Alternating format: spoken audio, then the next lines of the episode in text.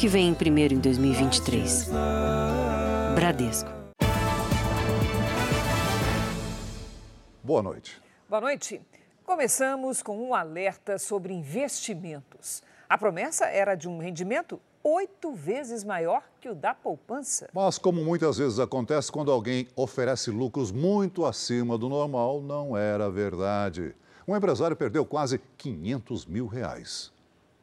O sonho deste empresário, que não quer ser identificado, era conquistar a independência financeira. Contratou uma empresa de investimento para receber rendimentos mensais. Por dois anos, deu certo. Mas, depois desse período, a contratada parou de fazer os pagamentos. Eu investi para que, dentro de um período de quatro anos, pudesse comprar a minha casa. Isso era o meu sonho desde, desde o início. Animado com o lucro prometido de rendimento oito vezes maior do que o da poupança, ele investiu 456 mil reais. A economia de anos foi toda perdida. Eu tinha muitos empréstimos consignado, que é o pior. Isso já desconta em folha. Hoje eu estou me levantando, vejo o túnel, mas não vejo a luz no final do túnel ainda. O empresário e outras pessoas acreditam que caíram num golpe. Eles denunciaram o caso à polícia, que investiga o esquema. A suspeita é que o dono da empresa tenha fugido com o dinheiro dos investidores. Ele também não retorna mais o contato dos clientes. Também tentamos localizar os responsáveis pela companhia, mas não fomos atendidos. Este telefone encontra-se bloqueado para esse tipo de chamada. Segundo uma pesquisa realizada pelo Serviço de Proteção ao Crédito, no ano passado, mais de 8 milhões de brasileiros sofreram algum tipo de golpe financeiro. De acordo com os especialistas, alguns cuidados são importantes para evitar golpes. O primeiro deles é duvidar quando alguém oferece um retorno espetacular, muito acima do que aparece nas empresas concorrentes. Outra dica é que o investimento precisa ser nominal vinculado ao CPF do contratante. Além disso, sempre cheque se a instituição financeira está credenciada no Banco Central. Busque sim instituições financeiras que estejam vinculados ao Banco Central. Existe retornos com segurança, com garantias, até em questão de quebra daquela instituição, só que eu tenho que buscar as fontes seguras.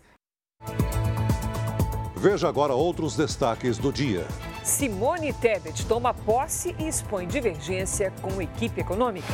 Polícia confunde pedaço de madeira com fuzil e mata catador de recicláveis. Cientistas dizem que nova variante da Covid é a mais transmissível já descoberta. Rússia decreta primeiro cessar-fogo da guerra na Ucrânia. Surfista brasileiro cai de onda gigante e morre afogado em Portugal. Um ano depois da tragédia em Capitólio, estudo aponta riscos no ecoturismo de Minas Gerais.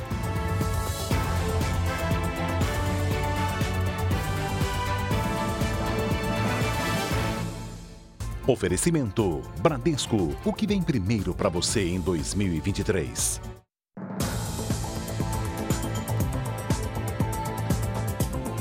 No Rio de Janeiro, a polícia investiga a morte de um catador de material reciclável durante uma operação das forças de segurança. Os policiais militares disseram ter se confundido ao ver um pedaço de madeira na mão da vítima.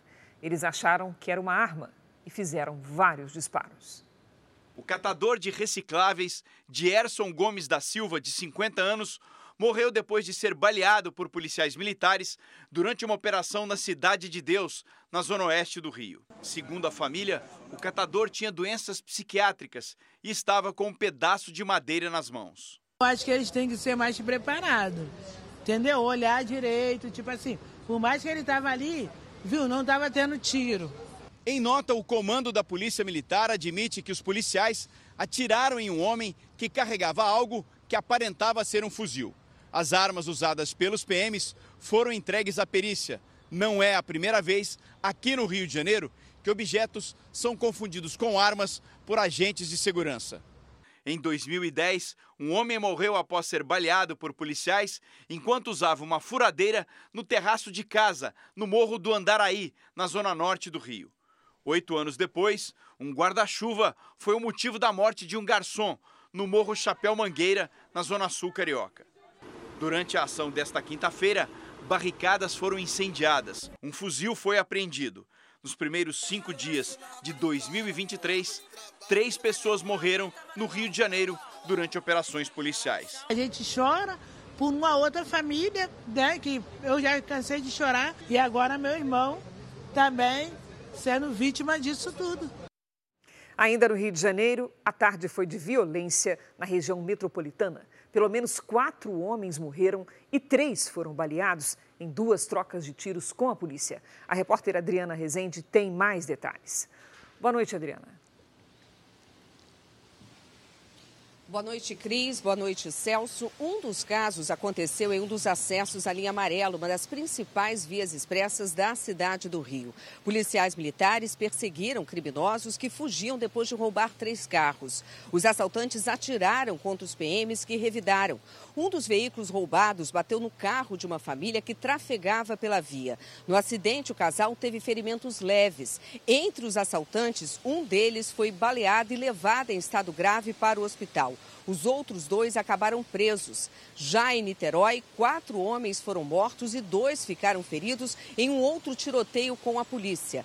Com o grupo foram encontrados rádios comunicadores, drogas e armas. Uma delas é de uso restrito. Eu volto com vocês, Cris e Celso. Obrigada, Adriana. Postos de combustíveis expõem anúncios com preços enganosos para o consumidor. São placas, faixas e painéis que não mostram em destaque o valor real cobrado na bomba, e sim o preço menor para quem tem aplicativo da rede ou faz parte de algum tipo de programa de fidelidade. Assim que a Júlia se mudou para o centro de São Paulo, ela escolheu um posto de combustível para abastecer o carro e teve uma surpresa nada agradável no momento de fazer o pagamento que eu vi que não era aquele valor que estava sendo cobrado. Aí eu questionei o frentista, ele disse: "Não, esse valor que está lá fora é só para quem tem o aplicativo". Júlia então baixou o aplicativo no celular, ainda no posto, e teve o desconto. Se eu não tivesse olhado o valor da nota, eu teria pago o valor total. A ilegalidade não está no oferecimento de descontos ou prêmios para quem usa o aplicativo ou tem plano de fidelidade. O problema é quando os preços promocionais, mais baixos do que os praticados na bomba, aparecem em destaque. Nossa equipe flagrou uma sequência de postos que utilizam esse tipo de propaganda. O aviso de que o valor se refere ao aplicativo está em letras miúdas. Mal dá para enxergar. Em nota, o Procon de São Paulo diz que, de acordo com o decreto federal, quando houver descontos pelo uso de aplicativos, o consumidor deve ser informado sobre o preço real em destaque, além do preço promocional e o valor do desconto. E reforça: é direito do consumidor visualizar o preço real do combustível antes mesmo de entrar no posto. Este advogado, especialista em direito do consumidor, reforça para que motoristas e motociclistas fiquem atentos e procurem a justiça toda vez que se sentirem lesados na hora de abastecer. Registrar no PROCON, PROCON estadual ou PROCON municipal, pode também ser feito um registro no Ministério da Justiça, que isso é crime tanto pelo Código de Defesa do Consumidor quanto pelo Código Penal Brasileiro e pode até enquadrar em estelionato. O Sindicato do Comércio Varejista de Derivados de Petróleo de São Paulo, Sincopetro, informou que é preciso modernizar a exposição de preços nos postos de combustíveis e que apoia a fiscalização e a punição para os que cometem irregularidades. O Conselho Administrativo de Defesa Econômica, o CAD, vai investigar o aumento no preço dos combustíveis em postos pelo Brasil. Para o Conselho, não há justificativa para a mudança dos valores nas bombas. O Ministério da Justiça já notificou os estabelecimentos. Quem abasteceu o carro essa semana já sentiu a diferença na hora de pagar a conta. Tem aumentado, né? Ela passou aí antes das eleições, deu uma estabilizada. Mas assim que os homens ganhou as eleições, a coisa começou a se controlar, né? Com essa baixa que tinha tido, a gente estava até um pouquinho aliviado, tentando, driblando tudo aí, todas as crises, mas aí vem de novo. Então, fazer o quê? Trabalhar. Não houve mudança na cobrança de impostos sobre os combustíveis nessa semana. Nem a Petrobras aumentou o preço cobrado nas refinarias. Por isso, o Conselho Administrativo de Defesa Econômica, o CAD, que é um órgão público que protege a livre concorrência, vai investigar os aumentos. No documento que determina a investigação, o presidente do Conselho, Alexandre Macedo, cita o Distrito Federal, Espírito Santo, Pernambuco e Minas Gerais entre as unidades federativas em que os aumentos foram mais percebidos. O aumento aconteceu antes da posse, logo após o então futuro governo indicar a volta da cobrança de impostos federais sobre os combustíveis, PIS, COFINS e CID. No entanto, houve recuo e a isenção foi prorrogada. Para o CAD, o aumento na virada do ano pode ser considerado uma ação de cartel, quando empresários combinam os preços de um determinado produto, o que é ilegal. O Conselho pediu ainda que fossem solicitados dados dos preços dos combustíveis à Agência Nacional do Petróleo, Gás Natural e Biocombustíveis para checagem de valores. A Secretaria Nacional do Consumidor do Ministério da Justiça e Segurança Pública também notificou de terça a quarta-feira oito entidades de postos de combustíveis. São cinco no Rio de Janeiro, duas em São Paulo e uma no Paraná. Para o secretário nacional do consumidor, o aumento injustificado pode ter um grande impacto na vida do trabalhador. O aumento de combustível, ele, ele, ele, ele reflete em toda a cadeia produtiva, em diversos outros setores da economia, é, em diversos outros setores do consumo, na cadeia de consumo. Então, ele tem um impacto né, social e econômico muito forte. A Federação Nacional do Comércio de Combustíveis e de Lubrificantes disse em nota que os postos são livres para definirem seus preços de venda, com base no custo dos produtos adquiridos junto às distribuidoras. Quanto à investigação, a Fê Combustíveis disse que só deve se manifestar oficialmente depois de formalizar a resposta à Secretaria Nacional do Consumidor. O surfista brasileiro de ondas gigantes, Márcio Freire, de 47 anos, morreu hoje ao sofrer uma queda no mar da cidade de Nazaré, em Portugal. O atleta baiano foi levado à praia com uma parada cardiorrespiratória, mas nenhuma manobra de reanimação funcionou. A Polícia Civil do Rio de Janeiro investiga a morte do estudante de publicidade Daniel Mascarenhas da Silva, de 31 anos. O homem foi esfaqueado ontem no centro da cidade. Até agora, ninguém foi preso. A Polícia Federal prendeu um casal suspeito de cometer abusos sexuais contra as próprias filhas de seis anos e um ano e três meses de idade. O caso ocorreu em Paraty, no litoral sul do Rio de Janeiro. Pai e mãe divulgavam os vídeos dos abusos na internet. Eles vão responder por crime de estupro de vulnerável e compartilhamento de pornografia infantil. Somadas, as penas podem chegar a 25 anos de prisão. Uma subvariante da Omicron, conhecida como Kraken, se espalha rapidamente pelos Estados Unidos e já representa 40% dos casos de Covid no país. A Kraken é uma ramificação da variante Omicron. O nome faz referência a um monstro marinho da mitologia escandinava. Segundo pesquisadores, a variação fez aumentar o poder de contágio do vírus, que está mais resistente aos anticorpos das vacinas. Epidemiologistas da Organização Mundial da Saúde afirmam que a Kraken é a forma mais transmissível da Covid atualmente. Mas ainda não sabem se os sintomas são mais graves. Em pouco mais de um mês já foram registrados casos da subvariante em 30 países. Aqui nos Estados Unidos, a Kraken já representa 40% dos novos casos de Covid.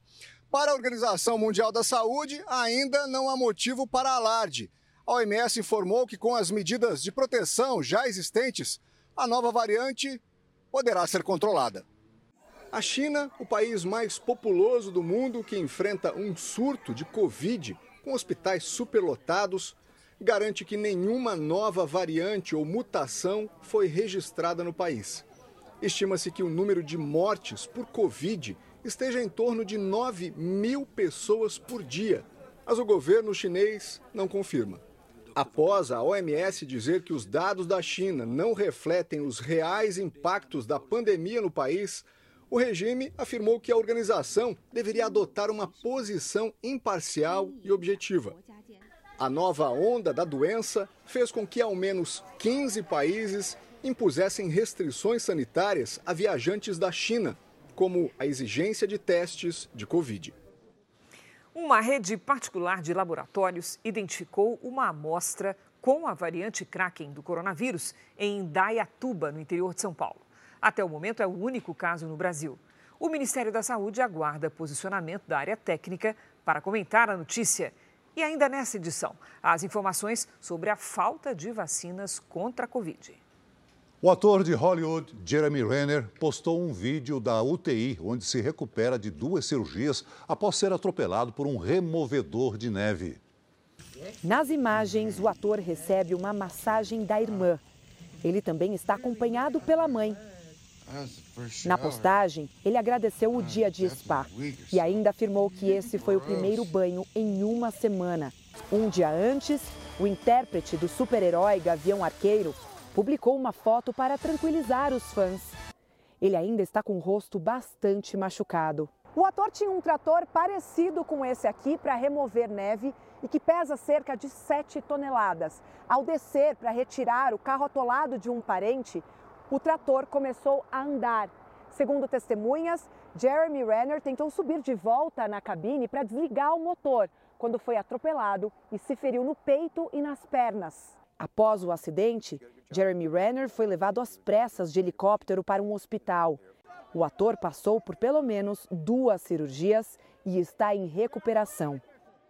Em Brasília, Simone Tebet assumiu hoje o Ministério do Planejamento e Orçamento que faz parte da área econômica do governo. Terceira colocada na eleição presidencial do ano passado, a política destacou as divergências que tem com o ministro da Fazenda, Fernando Haddad. O ministério foi recriado pelo presidente Luiz Inácio Lula da Silva, que fez o convite a Simone Tebet poucos dias antes de anunciar o último grupo de ministros e tomar posse em 1 de janeiro. Tebet apoiou Lula no segundo turno e era vista como peça estratégica para o novo governo. Ela, no entanto, revelou que não esperava fazer parte da equipe econômica, já que manifestou divergências sobre a condução da área. A minha surpresa foi dupla. Primeiro, porque fui escolhida para ser ministra, um convite especial do presidente. E segundo, porque fui parar justamente numa pauta, que é a pauta que eu tenho alguma divergência. Tebet afirmou que a resposta de Lula a fez aceitar o convite. Mas, presidente, nesta pauta, ministro Haddad, ministro Alckmin, ministro Esther, nós temos divergências econômicas ele simplesmente me ignorou, como quem diz: é isso que eu quero, porque eu sou um presidente democrata. E um presidente democrata não quer apenas os iguais, quer os diferentes para se somar, porque é assim que se constrói uma nação soberana, igual, justa e para todos. Simone Tebet disse que os pobres serão tratados com prioridade no orçamento público, sem descuidar da responsabilidade fiscal, apesar de Lula já ter enfatizado que é contra o teto de gastos. A nova ministra também afirmou que irá trabalhar em parceria com o Tribunal de Contas da União para a avaliação e o monitoramento das políticas públicas. O presidente Lula não participou da posse porque estava reunido com outros ministros e parlamentares da base de governo na Câmara e no Senado. Lula já mandou avisar aos ministros que na reunião de amanhã quer um diagnóstico completo de cada área e propostas de ações para os primeiros 100 dias de gestão coordenar os ministérios que tenham obras, fazer um grande levantamento das obras, como é está a situação das obras no país, aquelas que podem ser retomadas rapidamente, aquelas que podem ser concluídas. O almirante de esquadra Marcos Sampaio Olsen assumiu hoje o comando da Marinha. A cerimônia foi presidida pelo ministro da Defesa, José Múcio, e pela primeira vez desde a redemocratização do país, a passagem de cargo na Marinha aconteceu sem o comandante anterior, o almirante Almir Garnier. No discurso, o novo comandante reiterou o compromisso de avançar nas políticas estratégicas e planos nacionais de defesa. A Polícia Federal investiga um ataque contra o sistema do Conselho Nacional de Justiça, que recebe os mandados de prisão expedidos por juízes. Em um documento fraudado enviado ao sistema, o ministro do Supremo Tribunal Federal, Alexandre de Moraes, determina a própria prisão o falso pedido já foi retirado do ar. Segundo o CNJ, a inconsistência foi causada pelo uso indevido de uma credencial de acesso. O presidente da Argentina avançou com um pedido de impeachment contra quatro juízes da Suprema Corte do país. Alberto Fernandes entregou o pedido ao Congresso. O presidente de esquerda acusa os magistrados de mau desempenho das funções e de invadir arbitrariamente as competências dos demais poderes. o governo precisa de dois terços da Câmara e do Senado para destituir os juízes. A crise se agravou depois que a Suprema Corte decidiu a favor da cidade de Buenos Aires numa disputa com Fernandes sobre a distribuição de recursos arrecadados com impostos. A relação entre executivo e judiciário já vinha estremecida desde a condenação, em dezembro, da vice-presidente Cristina Kirchner por fraude em licitações no período em que esteve à frente do país. Ela recorreu da decisão. A eleição para escolher o novo presidente da Câmara dos Estados Unidos entrou na décima rodada de votações na casa. Fato inédito em mais de 160 anos. Desde terça-feira, os deputados não conseguem chegar a um consenso em meio a uma divisão no Partido Republicano, que assumiu o controle da Câmara. O favorito Kevin McCarthy ainda não conseguiu a vitória por não contar com o apoio de deputados aliados do ex-presidente Donald Trump. Para ser eleito, o candidato precisa ter maioria simples, ou seja, pelo menos 218 votos. A eleição continua até que alguém receba a maioria dos votos. A polícia do México prendeu o filho do narcotraficante Joaquim Guzmán, conhecido como El Chapo, e um dos líderes do cartel de Sinaloa. Ovídio Guzmán foi capturado em Culiacán, no estado de Sinaloa, e em seguida foi transferido para a capital mexicana. Em resposta à prisão, criminosos trocaram tiros com a polícia e atearam fogo a veículos. Houve um tiroteio próximo ao aeroporto da cidade e passageiros tiveram que se proteger. Um dos disparos atingiu um avião, mas ninguém ficou ferido. Guzmán é um dos herdeiros do império do narcotráfico deixado por El Chapo, que cumpre pena nos Estados Unidos. Veja ainda hoje como o acúmulo de lixo nas ruas das grandes cidades piora o problema dos alagamentos. E também, um ano depois da tragédia em Capitólio, estudo revela que os perigos do turismo ecológico continuam.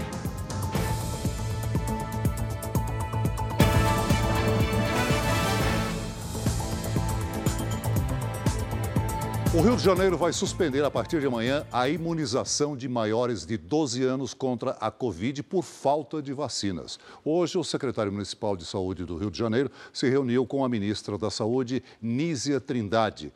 De Brasília, o repórter Clébio Cavagnoli tem as informações. Boa noite, Clébio. Olá, Celso. Boa noite a você, a Cris e a todos. A ministra Nízia Trindade acionou a secretaria responsável pela distribuição dos imunizantes e anunciou que a situação deve ser normalizada a partir da próxima semana. O Rio não é a única capital com falta de vacina, viu? Salvador, Goiânia, Curitiba e Rio Branco também têm falta de imunizantes para bebês e crianças menores de 4 anos. Em Porto Alegre e aqui em Brasília, os estoques estão baixos. Segundo o Ministério da Saúde, um acordo para a compra de mais 50 milhões de dólares doses pediátricas já foi assinado com a farmacêutica Pfizer. A distribuição está prevista ainda para este trimestre. Celso Cris. Obrigado, Clébio. Vamos a um destaque internacional. O presidente Vladimir Putin ordenou um cessar-fogo na guerra contra a Ucrânia entre os dias 6 e 7 de janeiro. Autoridades ucranianas chamaram a trégua de hipocrisia. O país não interrompeu a movimentação militar em seu território uma pausa na guerra, pelo menos por 36 horas. A paz temporária foi um pedido de autoridades religiosas em decorrência do Natal do cristianismo ortodoxo, religião majoritária na Rússia. Do meio-dia de amanhã até a meia-noite de sábado, a ordem do Kremlin é não atacar a Ucrânia. Mesmo com a trégua, as forças ucranianas intensificam os exercícios militares em diferentes pontos do país. Depois do avanço das tropas de Kiev no leste do país, os soldados ucranianos se preparam para novas ofensivas na fronteira com Belarus. Muitos são professores, encanadores e construtores que se alistaram de maneira voluntária para lutar pelo país. Moradora da região, Nádia desabafa. Não vou embora, não quero fugir da minha terra. A guerra mexeu com a vida e a rotina dos ucranianos, destruiu um país e prejudicou os negócios. A economia ucraniana encolheu 30% no ano passado. Apesar da queda, os números são melhores que a projeção inicial feita no início do conflito há 10 meses. Na época, a estimativa era de uma redução de cerca de 50% do produto interno bruto. A Amazon anunciou que vai demitir mais de 18 mil funcionários nas próximas semanas. Esse é o maior corte de trabalhadores da história da empresa de comércio eletrônico. O presidente da Amazon, Andy Jassy, disse que a inflação prejudicou os negócios e a companhia perdeu cerca de 40% do valor de mercado. Em novembro, a Amazon já havia anunciado a demissão de 10 mil trabalhadores. O fundador da empresa, Jeff Bezos, é um dos homens mais ricos do mundo. Faz 15 dias que o verão começou e tivemos mais frio do que calor. E agora tivemos até geada. Só a Lidiane Sayuri para nos ajudar a entender o que está acontecendo. E aí, Lid, como assim?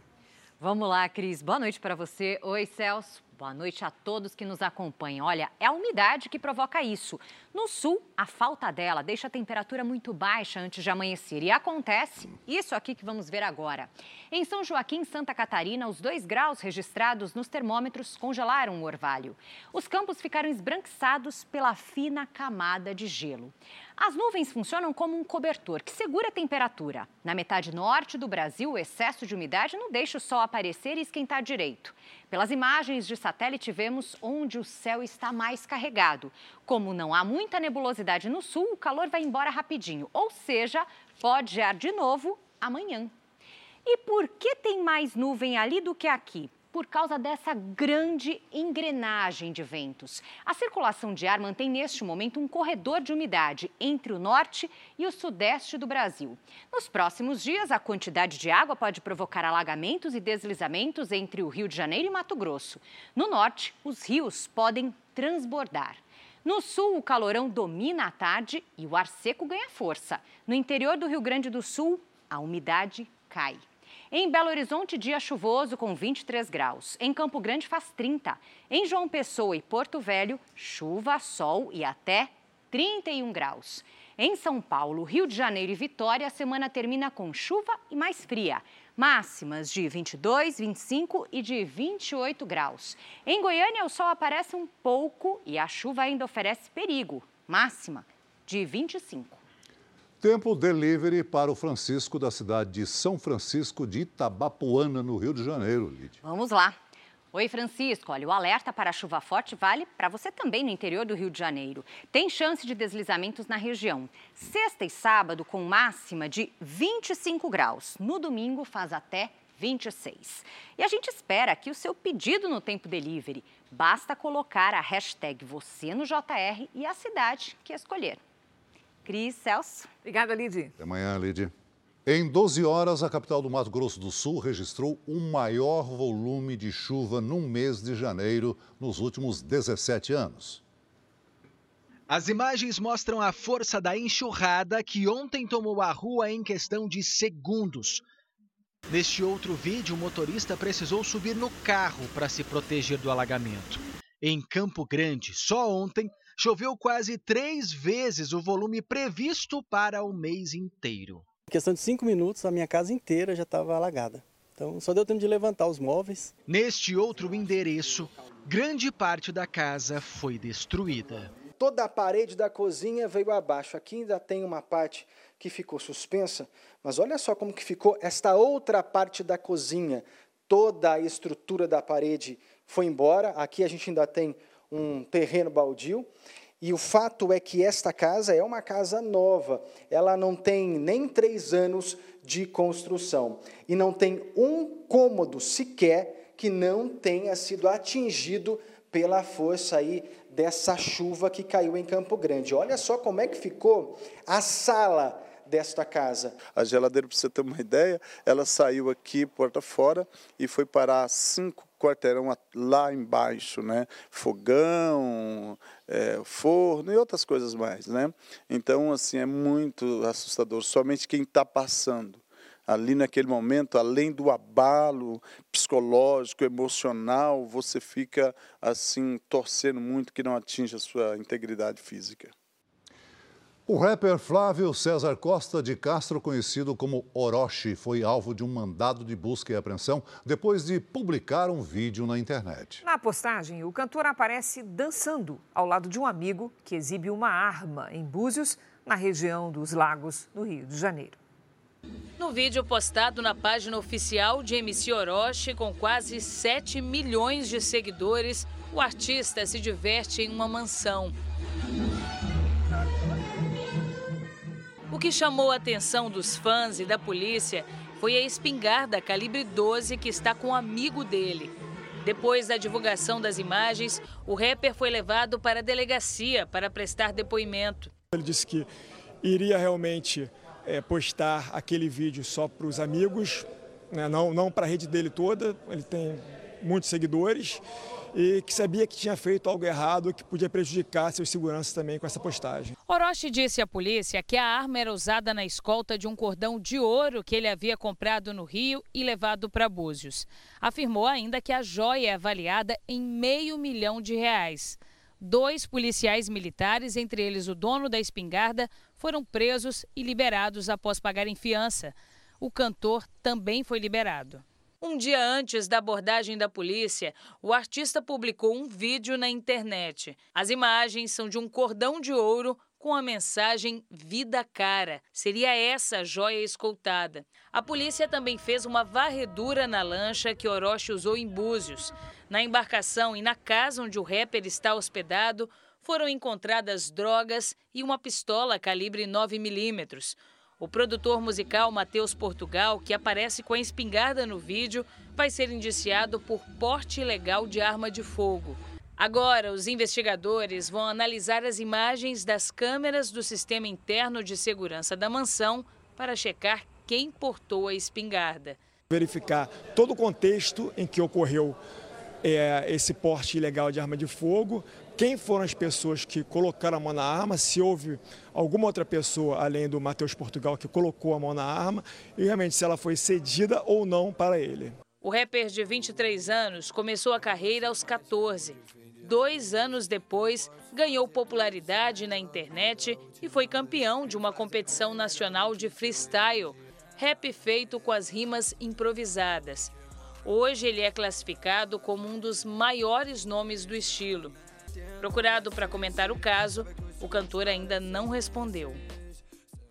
Você viu aqui no Jornal da Record um casal de brasileiros dado como desaparecido há duas semanas depois de viajar no Rio Grande do Sul para São Paulo, está, na verdade, preso no Líbano. Os dois são acusados de tráfico internacional de drogas.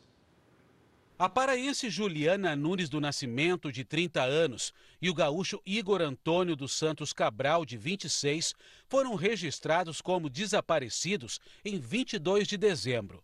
Na semana anterior, eles saíram de Carazinho, no norte gaúcho, em direção à cidade de São Paulo de ônibus. A viagem seria para fazer compras. Somente a partir do dia 18 de dezembro que a família não conseguiu mais conversar com eles e em função da falta de contato, a família acabou registrando a ocorrência do desaparecimento. Esta semana, a imprensa internacional começou a noticiar que o casal foi localizado e está preso na capital libanesa, Beirute. Eles teriam sido flagrados com um quilo de cocaína, 500 gramas cada um no estômago. Tanto o Itamaraty como a embaixada nos confirmou que eles efetivamente teriam desembarcado no Líbano. Segundo parentes, o casal foi detido no aeroporto de Beirute em 19 de dezembro, mas o comunicado oficial às famílias só foi feito 10 dias depois, no dia 29. Uma notícia que pegou a todos de surpresa. O consulado falou comigo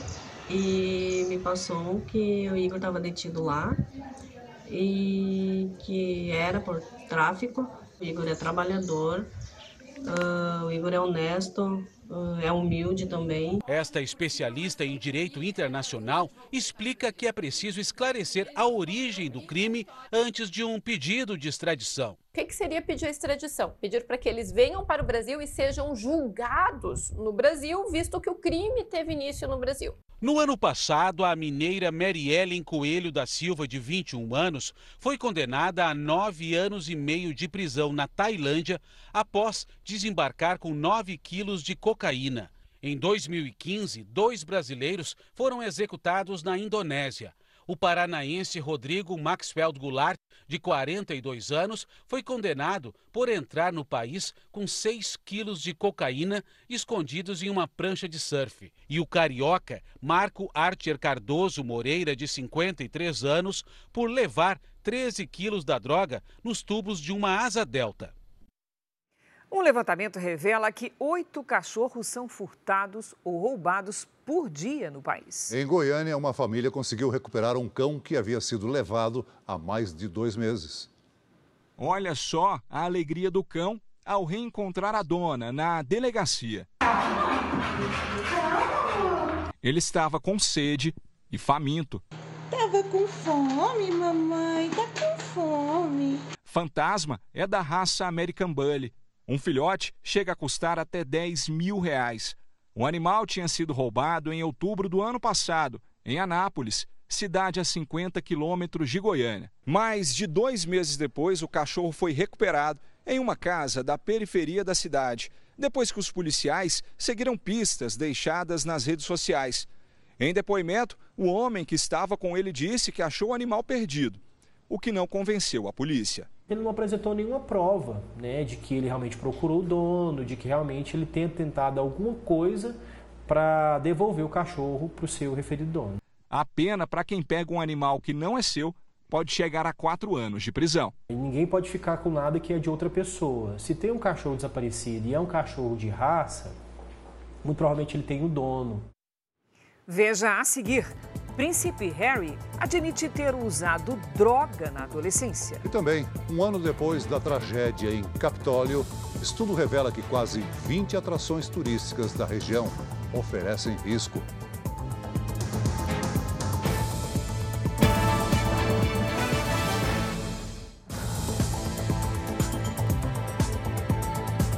Um serviço de mototáxi lançado por um aplicativo de transportes em São Paulo e no Rio de Janeiro está causando polêmica. As prefeituras das duas cidades são contra e pedem a suspensão da novidade. Nas ruas de São Paulo, ver passageiros em carros de aplicativo é uma cena comum. Agora, a empresa que popularizou esse tipo de transporte lançou os mototáxis. Eu, particularmente, eu não gosto porque moto para mim não é muito seguro. Eu andaria, mas porque eu sou de Belém do Pará e lá é comum, aqui em São Paulo não. O que é novidade na capital mais populosa do Brasil já é realidade em outras 160 cidades do país.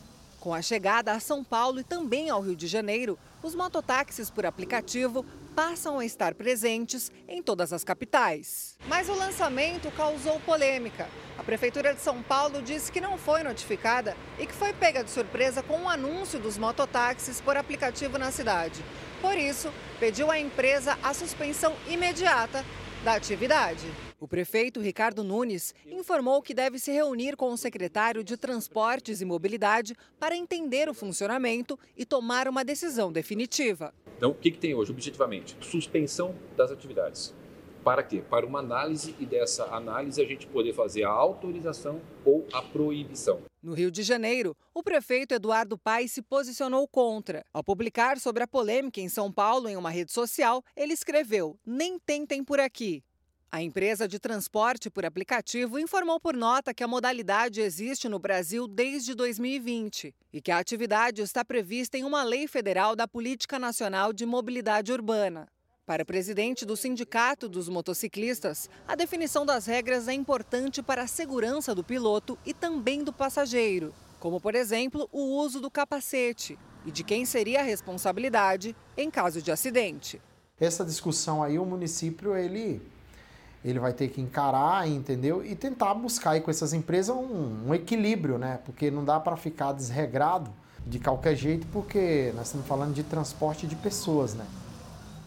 Um lutador de artes marciais é suspeito de agredir a ex-mulher no Rio de Janeiro. A vítima diz que foi atacada quando estava com o filho de apenas oito meses no colo. As marcas ainda estão no rosto.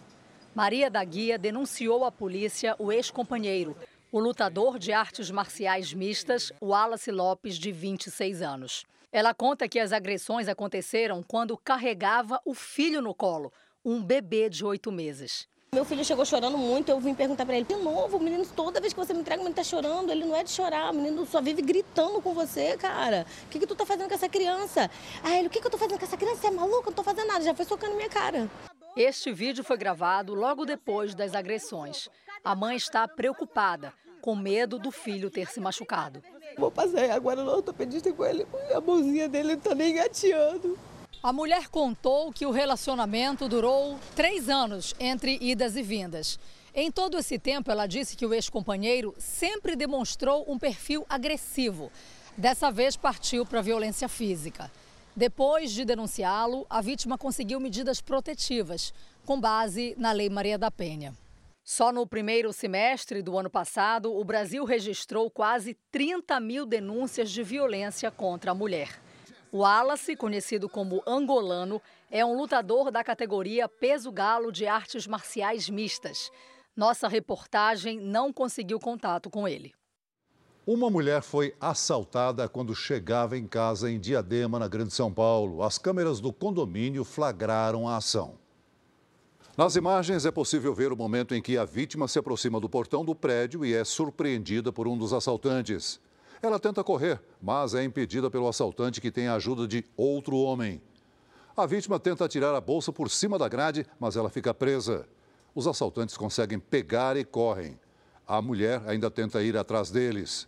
Os criminosos fogem com o carro dela e ainda gravaram um vídeo ostentando o dinheiro roubado. A mulher chamou a polícia, que conseguiu prender um dos assaltantes. O outro escapou. Em Nova Jersey, nos Estados Unidos, criminosos em fuga caíram de uma altura de 6 metros com um carro roubado. Eles atingiram uma casa e outro veículo que estava estacionado. O acidente aconteceu minutos depois da virada do ano, quando policiais receberam uma denúncia de roubo de carro. As imagens foram divulgadas agora. Nenhum morador da casa se feriu. Os ladrões conseguiram fugir a pé, mas foram presos em seguida. Em mais um capítulo da conturbada relação entre irmãos na família real, o príncipe Harry afirmou em um livro que foi agredido pelo irmão William. Harry disse que o irmão mais velho e herdeiro do trono britânico, o príncipe William, o derrubou no chão durante uma discussão sobre Meghan Markle, cunhada de William. A agressão teria acontecido em 2019. Segundo Harry, tudo começou depois que William chamou Meghan de rude e difícil. A informação foi divulgada pela imprensa britânica, que teve acesso ao livro antes do lançamento, marcado para este mês. Por algumas horas, o livro também foi colocado acidentalmente à venda em uma livraria da Espanha. Na publicação, Harry ainda revelou que usou drogas na adolescência. Quando tinha 17 anos, experimentou cocaína pela primeira vez. O príncipe disse que queria se sentir diferente e repetiu o uso da droga outras vezes. Harry passou 10 anos nas Forças Armadas do Reino Unido. Ele esteve em duas missões no Afeganistão. Segundo ele, neste período, matou 25 pessoas em ações militares na função de piloto de helicóptero. Harry diz que não sente nem orgulho nem vergonha deste fato. Olha, faltam só 10 dias para a bola rolar na tela da Record TV. É o Campeonato Paulista, o melhor estadual do país. O Corinthians estreia contra o Red Bull Bragantino no próximo dia 15, às 4 da tarde. No Corinthians, a notícia do dia veio em forma de animação computadorizada. Um jogo de videogame famoso que foi adaptado para Super Maicon e atualizado para a temporada 2023 não foi uma contratação ou uma chegada aqui ao centro de treinamento, e sim a permanência de um atleta que já estava no clube. O volante Maicon, que fez 26 jogos e dois gols no ano passado, renovou o seu empréstimo com o Corinthians. Maicon é um dos jogadores do Shakhtar Donetsk que deixaram a Ucrânia quando a guerra começou. Como o campeonato lá segue suspenso, ele permanece no Corinthians até o fim de 2023. O São Paulo tem goleiro novo que vestiu, ou melhor, não vestiu a camisa. Rafael veio do Atlético Mineiro e vai usar o número 23, mas só no dia do jogo. Ordens do pessoal do marketing. O 23, ele tem um significado muito grande. A chegada da minha primeira filha, que vai ser em 2023, é o dia do meu aniversário também, é, vários atletas que eu tenho como inspiração. E o tricolor trouxe mais um reforço. Hoje o presidente do clube confirmou a contratação do zagueiro argentino Alan Franco, que estava no Atlanta United dos Estados Unidos. O Palmeiras fez hoje um jogo treino e venceu o Suzano por 3 a 1. O atacante Rafael Navarro fez um dos gols. Primeiro ano é sempre para adaptar um pouquinho, né? A gente demora um pouquinho de adaptar, mas o segundo ano eu tenho certeza que vai ser um ano maravilhoso para mim e eu vou poder ajudar o Palmeiras da melhor forma possível. E no Santos viralizou a foto do Soteudo. O baixinho teve de improvisar para poder escutar o técnico Odair Helm. Essa semana completa um ano da tragédia de Capitólio, Minas Gerais, que matou 10 pessoas depois que um bloco de pedra se desprendeu de um dos cânions. Para evitar que acidentes como esse se repitam, um estudo mapeou os pontos turísticos do Parque Nacional da Serra da Canastra, também em Minas Gerais, e encontrou algum grau de perigo em vários deles. É o que você vai ver na reportagem de hoje da série sobre como aproveitar as férias em segurança.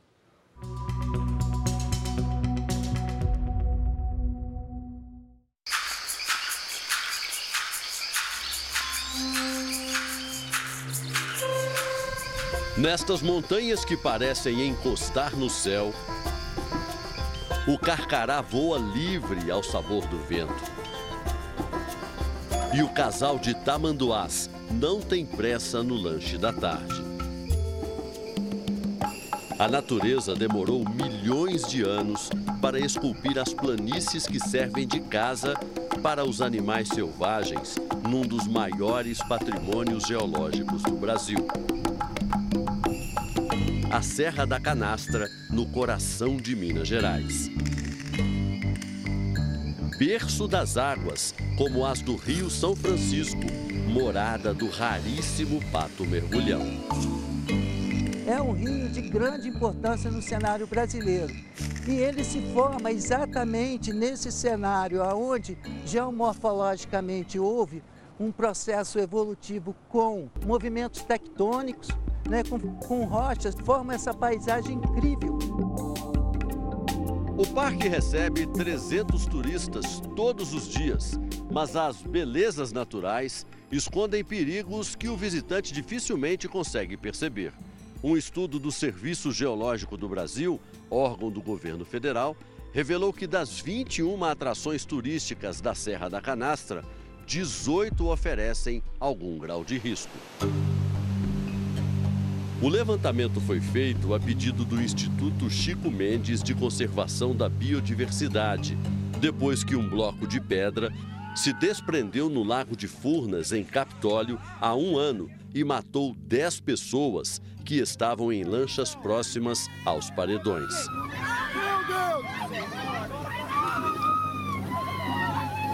Chovia muito no dia da tragédia. Depois de meses de investigação, a polícia concluiu que a queda do bloco de pedra foi motivada por causas naturais e não responsabilizou ninguém pelo que aconteceu. Do Lago da Tragédia até a canastra são apenas 50 quilômetros em linha reta. E a formação rochosa é a mesma. Segundo os especialistas, os pontos críticos da canastra são o resultado da ação natural do tempo. Os riscos foram divididos em graus baixo, médio e alto.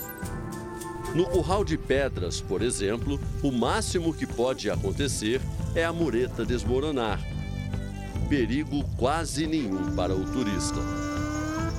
Mas em alguns lagos, o banhista pode ser surpreendido por uma cabeça d'água, que é o aumento repentino do nível da água, causado por chuvas fortes na cabeceira do rio. O risco é considerado médio. Nós estamos chegando agora no ponto que exige mais atenção dos turistas aqui na Serra da Canastra. Fica no alto da Cachoeira de Cascadanta. O banho aqui já não é recomendável, como diz a placa. E qual o perigo? Um gigantesco bloco de pedra da mesma família daquela que se desprendeu lá em Capitólio também pode desmoronar. É aquele bloco rochoso ali na frente. São duas muralhas de quartzito, um tipo de rocha porosa de pelo menos 20 metros de altura, uma ao lado da outra. As rochas estão com fissuras, o que ameaça a estabilidade. Se ocorrer o desmoronamento, as pedras vão cair sobre uma área onde não há circulação de pessoas e sem prejudicar a visita à principal atração do parque, a Cachoeira de Cascadanta, que tem o tamanho de um prédio de 62 andares. O estudo não alterou a rotina do parque, que segue funcionando normalmente. De todas as atrações turísticas, a única que às vezes fecha é esta aqui, a trilha de 3,5 km que liga a região mais alta à parte mais baixa da cachoeira de Cascadanta. Toda vez que chove, aumenta a possibilidade de um deslizamento de terra ou de um deslocamento de rochas. É o que está acontecendo exatamente neste momento e por isso tem uma placa ali na frente avisando: trilha temporariamente interditada. Outros alertas estão em todos os pontos críticos identificados na pesquisa, inclusive nas propriedades privadas que ficam ao redor do parque. São avisos de enxurrada, deslizamento do solo, desmoronamento de pedras. São importantes, mantêm os turistas mais seguros, mais atentos. Achei bom. Já identificamos todos os pontos de risco, estamos fazendo a sinalização, de forma que uma coisa considerada um, um perigo, um risco, está sendo trabalhada de maneira informativa com toda a segurança para o visitante. Os guias credenciados passaram por um treinamento. Com esse estudo, a gente tem dados mais técnicos. Né? Então, a gente conhece melhor a situação. Então, a gente sabe até onde a gente pode chegar sem que o turista esteja correndo algum perigo na, na visitação. Com as medidas de prevenção, a única preocupação do turista é contemplar a beleza desse lugar. Aproveitando o cenário, não precisar se preocupar tanto com o que pode acontecer. Então, acho que isso é muito importante para as pessoas poderem é, ter consciência e tranquilidade também para poder aproveitar mais o passeio. Essa edição termina aqui e à meia-noite e meia tem mais Jornal da Record. Fique agora com a novela Jesus e logo após Amor Sem Igual tem A Lei e o Crime. Ótima noite para você. Boa noite.